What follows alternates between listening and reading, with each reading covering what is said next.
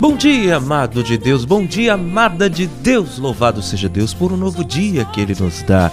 Este dia 25 de outubro de 2021, segunda-feira, estamos juntos com a graça do Senhor. Antes de mais nada, deixa eu pedir desculpas a você pela voz, né? É que venho de uma gripe muito forte e agora que estou conseguindo me restabelecer na saúde. Então a voz ainda está um pouco fanhosa, mas nada que nos impeça de evangelizar, não é isso? Então vamos juntos acompanhar a reflexão de hoje?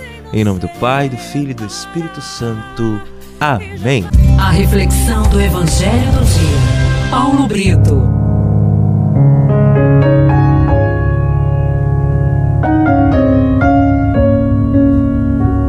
A primeira leitura de hoje está em Romanos capítulo 8, de 12 a 17. O salmo de resposta de hoje é o 67, o refrão: Nosso Deus é um Deus que salva, é um Deus libertador. O evangelho do dia, Lucas capítulo 13, de 10 a 17. No evangelho de hoje nós temos a cura da mulher encurvada em dia de sábado. O, a lei dizia que no sábado era proibido trabalhar e por isso o chefe da sinagoga vai ficar furioso porque não queria que Jesus fizesse a cura em dia de sábado, ou seja, não queria ver o trabalho. Sábado era dia de louvar a Deus. E Jesus faz um questionamento, faz um questionamento para eles.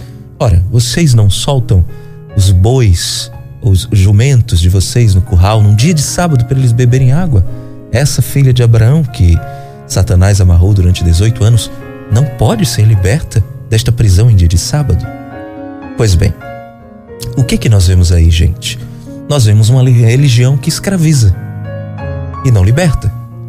Essa mulher era doente e esses chefes das sinagogas, muitos sacerdotes, não se importavam com ela. Por quê?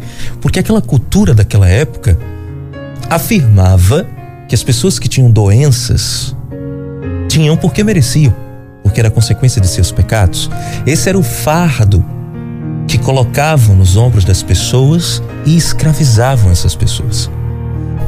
Os chefes das sinagogas não estavam preocupados com a cura daquela mulher. Veja, a cura aconteceu, a mulher começou a louvar a Deus depois que foi curada. Mas eles não se importaram com a libertação daquela mulher, não se interessavam, não era interesse deles que ela se libertasse. Eles eram muito presos a uma religiosidade, a uma legalidade da lei que não libertava as pessoas, escravizava. E como eu disse, uma religião que não liberta, ela escraviza. Jesus vem para mostrar que a verdadeira religião não é aquela que está presa aos legalismos, mas é aquela que liberta, é aquela que salva. Esses espíritos que nos prendem aos nossos pecados, esses espíritos que nos prendem aos nossos erros, Jesus veio para nos libertar deles. Interessante que é uma mulher encurvada, já simboliza o peso do fardo nas costas do povo, do qual Jesus veio libertar. Quantos de nós não somos assim também?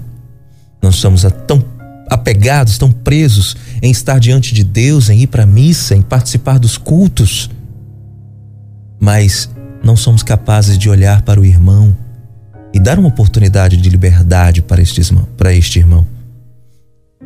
De nada vai adiantar o nosso culto a Deus se nós não dermos a chance do nosso irmão também ser liberto das prisões que nós um dia também fomos escravos.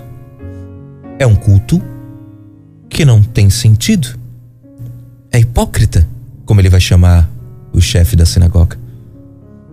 O nosso verdadeiro culto é aquele sim diante de Deus e nós precisamos estar. Mas é aquele que nos leva, nos impulsiona a ir até quem precisa de liberdade, quem precisa ser liberto das algemas do pecado, para que assim possa, na sua liberdade, escolher a Deus. Era isso que Jesus estava ensinando para nós. Que possamos todos aprender com Ele.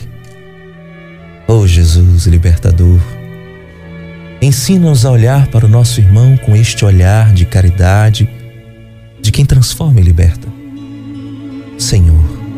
Faz-nos desapegar dessas leis que escravizam, para que estejamos só segundo e sob a tua justiça, para libertar aos cativos. Que assim seja. Em nome do Pai, do Filho e do Espírito Santo. Amém. Que Deus te abençoe e te guarde.